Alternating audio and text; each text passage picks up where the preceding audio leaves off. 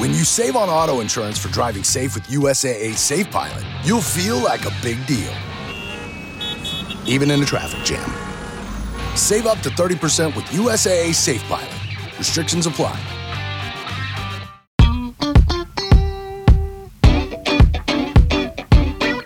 Hola, bienvenidos. Esto es Mesa Central. Yo soy Daniel Rivera Marín, editor general del periódico El Colombiano.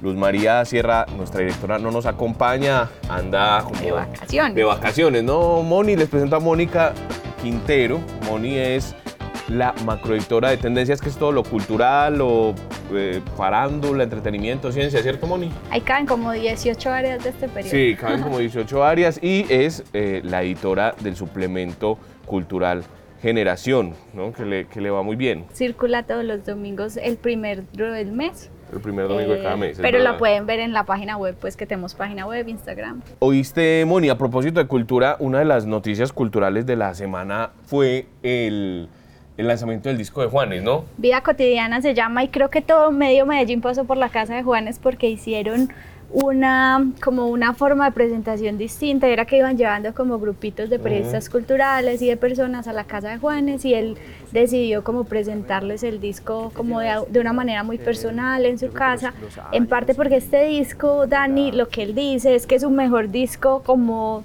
des- como músico porque es muy personal, como que lo dicen así, que esto es muy cliché, pero pues así lo dicen, que desnudó su alma para contar la relación con su esposa, con sus hijos, lo que piensa de la situación política del país. Entonces, pues básicamente él dice que es su disco más honesto y pues se llevó a medio Medellín a que lo escucharan. Juanes, pues este tan querido, eh, fue el director, fue director por un día este año del colombiano.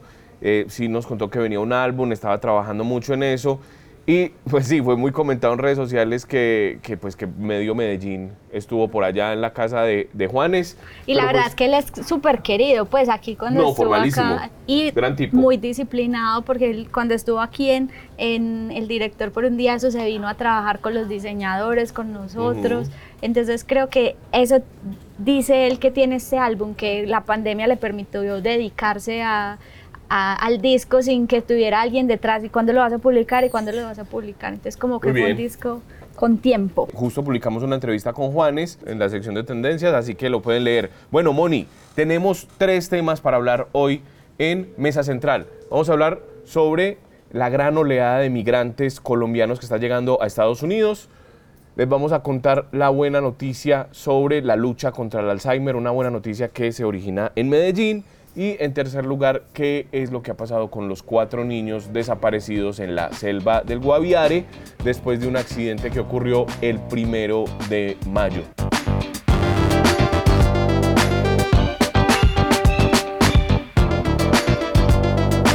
Vamos a empezar de una vez eh, con nuestro primer tema y para eso vamos a llamar a Juliana Gil. Ella es periodista del área de Colombia de actualidad. Moni, vos leíste este especial. Así es la nueva diáspora de colombianos indocumentados que migran a Estados Unidos. Juli, vos te, te pusiste como a, a- buscar cómo se están yendo hoy los colombianos para Estados Unidos. Revivió el famoso hueco. A finales de los años 90, yo no sé si Moni y Juliana se acuerdan, pero eh, la gente hablaba de que se iban por el hueco para Estados Unidos, que era viajar hasta México y en México se metían por la frontera. Germán Castro Caicedo tiene un libro famosísimo que, que- que se llama El Hueco. Conocimos una película, eh, creo que es de Simon Brand, Paraíso Travel. Paraíso Travel, que está Que todos basada la en un libro. creo. Todos la vimos, sí, está basada en un libro. de Cultura Franco. colombiana. Sí, exactamente. Y El Hueco parece que volvió a aparecer, ¿no? ¿Qué es, ¿Qué es lo que usted encontró ahí, Juli? El hueco y los huecos porque Colombia es uno de los países de la región que más está poniendo gente en la frontera entre México y Estados Unidos de quienes intentan pasar de forma irregular. Encontramos que los colombianos se están yendo por mar también. Se están yendo desde San Andrés en un paquete VIP que pagan millones de pesos para aterrizar en México y desde ahí intentar pasar con un coyote, que también hablamos con el coyote, hasta Estados Unidos. Hay varios pasos, hay unos siete pasos muy frecuentes. El de siempre es el más conocido, el del Paso Texas, donde la gente intenta pasar el muro como O sea. los que se montan en la bestia, que es este tren que el cruza tren de la muerte, también tenemos imágenes del tren de la muerte. ¿Qué sucede? Hay una nueva diáspora de colombianos hacia Estados Unidos que quieren quedarse allá de forma irregular porque no tienen visa. El problema es que no hay permiso para que esas personas entren. Si bien ha habido anuncios que ha hecho el gobierno de Gustavo Petro de que se, se quiere flexibilizar las visas, de que supuestamente van a pedir que haya reunificación familiar, son anuncios, nada se han hecho todavía y la gente está migrando por esa expectativa de que van a poder estar allá, de que van a tener más plata, de que se van a acomodar y mandar plata para Colombia y no hay forma de pasar y eso es una emergencia humanitaria realmente. Fue un especial de, de seis páginas. Me gustó mucho ese título, Juli. Te echas la bendición y fuímonos. Eso ¿no? es un paisa, Alex, que nos contó cómo viajó por mar. Él se demoró dos meses porque el coyote le mintió. Le dijo que le iba a pasar por Bahamas, se fue hasta Bahamas y no pudo pasar por Bahamas, tuvo que devolverse. Y él entró por las Islas Vírgenes estadounidenses, pero después pasar de Islas Vírgenes a tierra firme en Estados Unidos le tomó dos meses más y un platal, 70 millones de pesos. Imagínate, 70 millones de pesos que aquí funcionarían muy bien. Vos decís que solo entre enero y marzo eh, 40.676 colombianos fueron detenidos por la patrulla fronteriza en Estados Unidos y que a algunos les cuesta más o menos 7 mil dólares llegar a Estados Unidos. Yo- Yo colaboré con, con un textico, hay una pequeña historia que me encontré de una muchacha de Copacabana, Antioquia, que se fue en diciembre con su pareja, le costó 30 millones, pero le salió bien, digamos, el viaje. Llegó a México y ahí la llevaron hasta la frontera y le dijeron, cruce, que usted se va a encontrar a las autoridades migratorias y en efecto... Corra. Corra, exacto. Y en efecto, ahí eh, se los eh, encontró. Pero, ¿qué es lo que está pasando hoy en la frontera, Juli? Estados Unidos ha tomado medidas en las últimas semanas. Contanos un poquito de eso. En pandemia lo que sucedió es que Estados Unidos aplicó el título 42 para hacer expulsiones de los migrantes. Ese título fue retirado y estamos solamente con el título 8. ¿Cuál es la diferencia? El título 8 también expulsa, pero además hace un proceso penal contra la persona que intenta migrar de forma irregular. Entonces todas esas personas están llegando allá y si son detenidos por una patrulla fronteriza, pueden ser no solamente expulsados y deportados, sino también tener un proceso que les impida entrar por cinco años. Hablamos con un coyote y él nos dice, es que usted va a entrar, hablo comillas, de ilegal, usted no va a entrar con documentos y no hay ninguna garantía de que tú pases, de que no seas detenido y de que puedas realmente entrar y no- que no te devuelvan a tu país, que es lo que la gente no quiere y lo que está pasando con las deportaciones que hay de colombianos, que se espera que se deporten a 14 mil colombianos migrantes. Julia, hay una cosa ahí con las historias que, que yo creo que son muy contundentes desde los títulos. Mira que, por ejemplo, la que escribió Daniel dice, de haber sabido lo que iba a vivir, no me hubiera venido a Estados Unidos. O 35 años trabajando irregular para esquivar la deportación. O sea, su- los que van a hacer eso tienen una travesía que realmente sigue siendo muy difícil y lo acabas de decir, van a, a hacerse ilegales. Entonces hablemos de, de lo difícil que es porque creo que, que este especial tenía como también esa intención de decir, eh, es peligroso. Exacto, es peligroso. Hablamos con unos 10, 12 migrantes para este especial, todos colombianos y todos coinciden en lo mismo. Si hubieran sabido lo que sería el paso por mar, el paso por tierra, la detención o incluso intentar insertarse en Estados Unidos, no lo hubieran hecho. Porque la realidad es que en este momento no se puede emigrar y el discurso que tiene el gobierno a través del embajador Luis Alberto Murillo es no crucen, que no pueden entrar. Hablamos con la embajada de Estados Unidos y nos dice no crucen, no los vamos a dejar entrar. Entonces esa intención es realmente que no solamente el discurso institucional, sino que la gente cuando hace esa travesía y ve el riesgo en el, en el que está, que no puede comer a veces, que cruza el desierto, que se puede desmayar en el camino, que cuando llegan hay xenofobia, pues dicen, intentan hacer esto de una forma más regular, intenten tramitar una visa, intenten pensarlo bien, porque este sueño americano no es como lo pintan, nunca ha sido como lo pintan, y miren que estamos hablando otra vez de migración de colombianos a Estados Unidos, después de tanto tiempo que, que pasó, y siempre ha sido lo mismo, una cosa es llegar, otra cosa es conseguir el sueño real y darse cuenta de que es una pesadilla. Sí, ya casi no se habla pues del, del American Dream, del sueño americano. eh, es- eso pasó a ser como un mito. Pero, eh, sí. Pero si uno ve estas cifras, Uno quiere estas decir que cifras, es todavía está Muchísimas. Para cerrar. Juli, la gente, ¿por qué se está yendo? La gente se está yendo a ganar en dólares, a trabajar. La gente se está yendo a ahorrar para volver a Colombia, porque la plata en Colombia no alcanza y si ganan en dólares creen que van a poder ganar más Claro, plata y mandar. Pero hay una realidad que nos decía Alex, el colombiano protagonista de la historia. Uno gana en dólares, pero también gasta en dólares. Alex tiene tres trabajos, de 6 de la mañana a 2 de la tarde un trabajo, luego otro de 4 a 11 de la noche y el de fin de semana para poder mandar la plata, porque no basta simplemente con un trabajo para sobrevivir en dólares. Y además, ¿qué gastas para ir allá? Mira, hablabas de 70 millones de pesos. 70 millones, eso es mucho te vas plata. debiendo, te vas Te vas debiendo, es cierto. sí. Juli, muchas gracias por este Gracias a informe. Pueden invitados leerlo a leerlo en elcolombiano.com. Y tenemos un especial que tenemos video, tenemos podcast, infografía interactiva. Van a encontrar todo el material Así ahí es. que trabajamos un buen equipo en toda esta Esto entrega. fue eh, Juliana como periodista, Daniel Valero editor y Tobías Mira como diseñador que hace un trabajo impresionante. Juli, muchas gracias.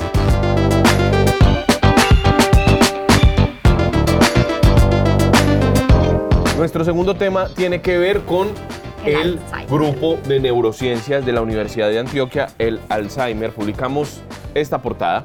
En cinco años tendríamos terapia para el Alzheimer. Esto lo dice el profesor, el doctor Francisco Lopera, es neurólogo clínico muy famoso, un tipo que se ha hecho como reconocido en Colombia, su, su cabello abundante, blanco, de, de hablar pausado, y que se ha encargado de estudiar una cosa que se conoce como el Alzheimer paisa. ¿no? Es, eh, para decirlo rápidamente, Moni, el grupo con Alzheimer hereditario más grande del mundo está en el norte de Antioquia, ahí por los lados de Ituango, por los lados de Yarumal.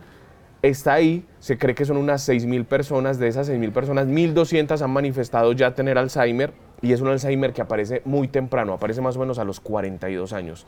Moni, ¿qué fue lo que pasó esta semana? ¿Qué vos estuviste detrás de esta historia? Muy bien, es tremenda noticia porque lo que encontraron fue un nuevo caso de, un- de una persona que tenía la mutación paisa, así se le llama, que es la mutación que hace que te dé Alzheimer precoz, ya lo dijiste, alrededor de los, entre más o menos alrededor de los 45 años te empiezan los primeros síntomas, pero a este señor le aparecieron los primeros a los 67 años, él se muere a los 73, todavía muy bien, pues él es- se muere por la enfermedad, sí, pero pues todavía los, no, no- no tiene unos síntomas muy fuertes, sino como una demencia leve, ¿cierto? O sea, ¿cómo, entonces el asunto aquí es el siguiente, como no le dio a los 40 sino a los 60 entrados, Su ellos cerebro es muy saber ese cerebro exacto. qué es lo que tiene, por qué no, no se le empezó a enfermar desde los 40 años. Entonces lo que hicieron fue, eh, bueno, alcanzaron como a hacerle unas pruebas antes de que se muriera, pero su familia, que eso es muy importante, pues hizo la donación del cerebro y, y evaluaron este cerebro. ¿Y qué fue lo que encontraron? Que el que, el- que este personaje tiene un gen que lo protegía, o sea, tiene la mutación paisa que le da el Alzheimer, pero a su vez tiene un gen que lo protegía de, de justamente de que le diera el Del Alzheimer. avance de ese del Alzheimer. Entonces estudian este cerebro y además esto lo unen, Dani, con que en 2019 ya tenían otro caso de una mujer también con la mutación paisa a quien le encontraron lo mismo, un gen que la protegía eh, de esto y también habían donado el cerebro su familia y también lo habían estudiado. ¿Cuál es la diferencia? Que encontraron que este es un gen nuevo. O sea, no es el mismo de la señora, sino un gen nuevo. Es muy bonito porque el doctor Francisco Lopera lo que dice es que eh, en la naturaleza está la enfermedad, pero en la naturaleza también está la solución. Eh, y que lo que van a hacer es casi que replicar qué es lo que hace ese gen protector. Eh, y lo que ellos quieren eh, es porque este nuevo caso lo que les dijo es, miren, no tienen que buscar en todo el cerebro, tienen que concentrarse en un pedacito del cerebro y hacer el estudio ahí eh, para empezar a desarrollar un tratamiento. Entonces ellos lo que dicen es, eh, buscar un tratamiento que retrase los síntomas o una medicina que ayude pues a hacer como el ret- o sea que funcione de la misma manera que este gen que protege a estas personas eh, lo hacen. Eh, entonces él, él es, yo lo siento como a él muy esperanzado con esto porque él dice que en cinco años si los científicos del mundo trabajan en esto y en esta zona podrían perfectamente digamos eh, o es su esperanza tener una medicina o un tratamiento que ayude a retrasar los síntomas. Eh, y esto serviría tanto para el Alzheimer de la mutación paisa como para el otro Para el Alzheimer, que se llama pues. el Alzheimer esporádico. Y pues esto sería, imagínate que demencia tienen más de 55 millones de personas en el mundo, pero la más común es el Alzheimer, o sea que estamos hablando de que sería un- una solución para un problema mundial.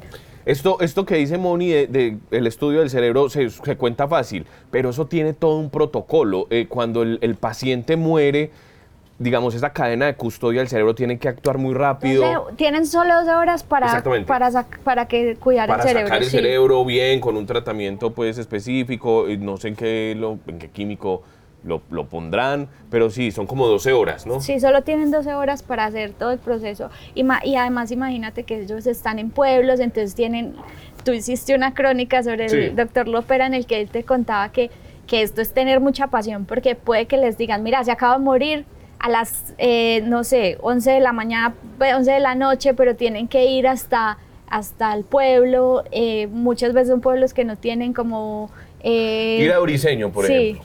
Que no tienen... Que está a 7 horas, deja. que no tienen como, entonces, pues es como todo. Ir y volver, ir sí, y volver es y todo un cuidar. protocolo.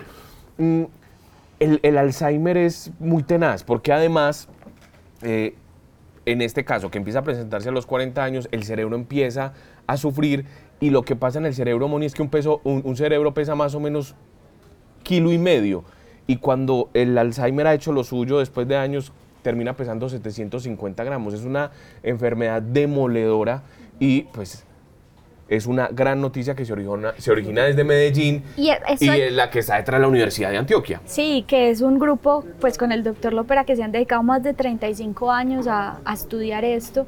Esto no lo hacen solos, pues esto se unen con otras instituciones. es como un grupo de científicos internacionales con los que se unen para poder hacerlo, hacerlo posible.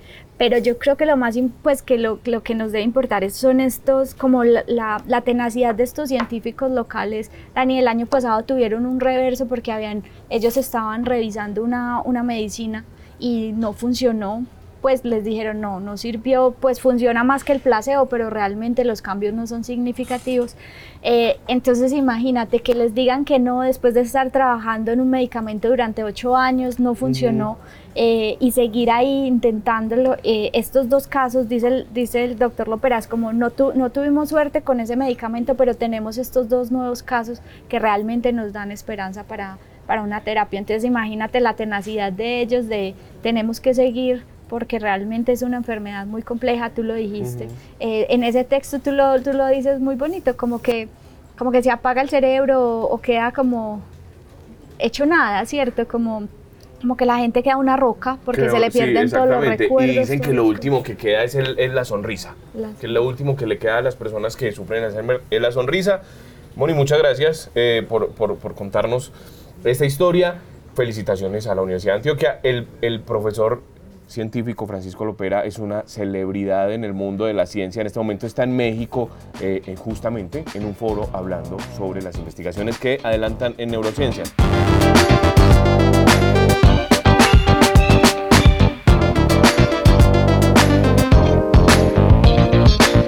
Nuestro tercer tema es un tema eh, dolorosísimo y se trata de los cuatro niños desaparecidos en la selva del Guaviare. El primero de mayo yo estaba aquí en turno y supimos del accidente de la avioneta, siete personas, eh, casi que las autoridades los daban por muertos a los siete. Al momento hay tres personas muertas, tres adultos eh, y cuatro niños desaparecidos y toda esta semana ha sido una crónica alrededor de esto y para eso vamos a invitar a Daniel Valero, macroeditor de actualidad. Dani, ¿qué más? ¿Cómo van ustedes? Esta vez no es hablar de, de De política, reformas. de reformas, no, de pronto al final hablamos de eso, pero Dani, hagamos un resumen rápido de qué es lo que ha pasado en este caso de la avioneta. Lo acabas de decir, el primero de mayo es un accidente en una de las, en las selvas del Guaviare, se cae una avioneta Cessna, estas son avionetas de esas pequeñas, eh, la, la- la- Prácticamente casi una moto, pues. Sí, una cafetera, ¿no? Les dicen también así, pues por lo mismo viejitas que son. Tiene un accidente el primero de mayo, eh, siete tripulantes, ya se encontraron los tres adultos, entre ellos la mamá de los niños desaparecidos. Estos tres adultos los recogieron, los cuerpos, sus cadáveres, los encontraron esta semana, alrededor del jueves más o menos, y los trasladaron hasta primero San José del Guaviare y de ahí Villavicencio para todos. Se demoraron dos días para poder rescatarlos porque había pues mucho bosque y estaba lloviendo. Se trata de Germán Murcia, que era el capitán, el, el- el piloto. Magdalena. Hermán Mendoza, líder indígena, y Magdalena Que es la Mocutuy, mamá. que es la mamá de los niños. Y ahí es donde vienen los niños, que son Leslie, 13 años, Soleini, 9 años, Tien, 4 años y Christine, que es un bebé de 11 meses. Dios mío. Muy duro, muy duro. Se han encontrado diferentes pistas a lo largo de las semanas, me refiero como casi que una especie de cambuche en medio de la selva, hay unas huellitas, digo, con El tetero diminutivo, ha sido muy- un tetero rosado, como que dan la impresión La de que que, la estar. fruta que recién Una mordida, mordido. una moña para atarse el pelo. Exactamente, y eso como que le ha dado cierto aire a los, a los grupos de búsqueda, sobre todo de- de- de- del ejército, Fuerza Aérea, Aerocivil también ha estado muy pendiente, pero en medio de esto también ha habido como un ruido de desinformación, también hay que decirlo, ¿no? Dani, antes de que digas ese ruido de desinformación, eh, hay un familiar que dijo algo muy bonito que es como qué tan extraño lo que están pasando porque encuentran una pista Ajá. y es como que eh, están cerquita pero algo pasa, llueve o se oscurece o algo pasa para que esa pista no se, puedan ir se más pierda allá. y además que la- el- la- la- el terreno es muy duro, muy, muy, muy duro. Es una selva y es una selva pues húmeda, es una selva eh, tupidísima, no sé si ese sea el término correcto, pero pues el acceso es muy difícil tanto por tierra como por aire. Entonces, por ejemplo, dicen, los tenemos cerca.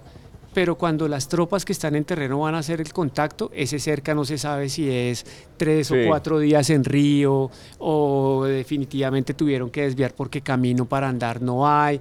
No sé, de hecho, Y vos no sabes por dónde estás caminando. Yo hace, hace como dos años, en pande- ese año de la pandemia, que fue 2020, en enero se perdió una señora en el Amazonas, en la selva del Amazonas. Duró 38 días perdida, apareció con sus hijos, todos vivos. Y ella contaba, eh, yo la entrevisté durante tres días, y ella contaba que ella marcaba las zonas por donde pasaba y luego no las encontraba. Por- y creía que estaba transitando un sendero y no, o sea, la selva te traga Claro. completamente, cuanto más a unos, a unos pequeños. No, y, so- y, y eso que son niños de, de- de- que también hay que decirlo, son indígenas, digamos que, que- que la naturaleza es parte de su, de, no solamente de su cosmogonía. Sí, de su cosmo- no quería usar ese término, pero sí, sí, de su cosmogonía, de su, de su diario vivir. Pero pues es diferente cuando ya pues, te pierdes. Fátima, su abuela, con la que también hablamos a lo largo de estos días, pues ella decía incluso que, que- que todo esto que estamos acá comentando de la distancia de sus hijos, pues la lleva a una frase y es que necesito a mis nietos, los quiero vivos, porque Y ella le tiene mucha esperanza a la niña, como que dice que Sí. a la, a la, A la 13 mayor, a la de años, a 13 años. Leslie. a Leslie. a Leslie, porque que ella es dice como que, muy guerrera, que es muy guerrera, sí. Es muy guerrera y ojalá le salga. Claro que, y ahí ya pasó lo de la desinformación, ella también decía, cuando el presidente Petro pone un trino diciendo los encontramos, pero no los hemos encontrado, que después tuvo borrar, que borrar, Fátima, la abuela, decía, pues yo le que creo Petro al presidente me eliminó por él. 20 horas después. Claro, el presidente seguro recibió, ya sabemos que recibió una información por parte de la directora del ICBF que le Tal dijo, cual. los niños van en una lancha, ya los vieron en una comunidad, pero no se sabía de dónde venía esa información.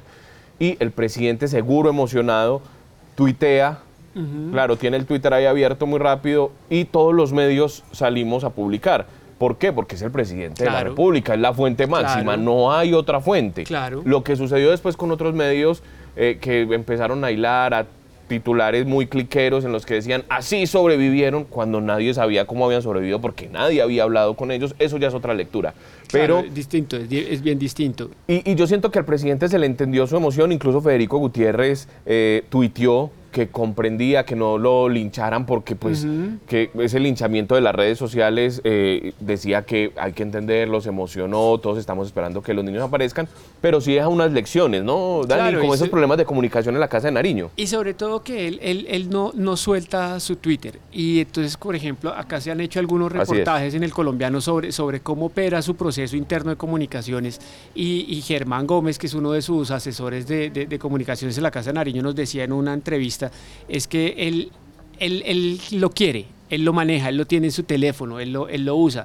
De hecho, por ejemplo, él no se comunica por WhatsApp, él usa una aplicación que se llama Line pues porque es más segura en términos de encriptación del mensaje. Pero pues volviendo a lo de Twitter, no se lo deja usar a nadie, nadie tiene sus claves. Entonces, pues él también es, eso, eso es complejo. Laura Sarabia, en unas entrevistas que dio el fin de semana pasado a los colegas del tiempo y también aquí en el colombiano, mencionaba que es, eso es difícil porque si bien eso muestra una cercanía con el presidente, todos son lecturas con la gente, eh, ¿cómo comunican?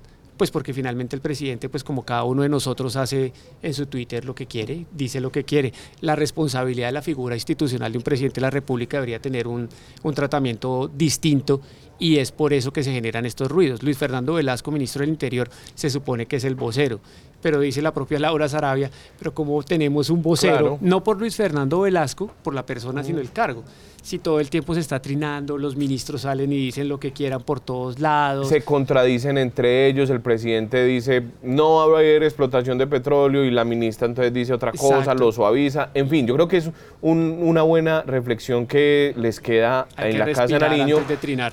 Y por el otro lado, bueno, esperamos que los niños, eh, de verdad, hasta el momento en que estamos grabando este eh, capítulo de Mesa Central, no tenemos noticias. Puede ser que si estén en una comunidad, son comunidades muy alejadas, que pueden estar a, cuare- a cuatro días, a tres días de, de- de viaje por el río. Así que no sabemos qué pueda pasar, pero todos estamos esperando que los niños vuelvan eh, Bien. bien, con vida. Da- Dani, y rápidamente, una ñapita. Reforma a la salud, eso va a pupitrazo limpio. Eso, eso pasó, eso pasó, son alrededor de 135 artículos que ya les faltan 20, o sea, el 90% de esa reforma quedó aprobada.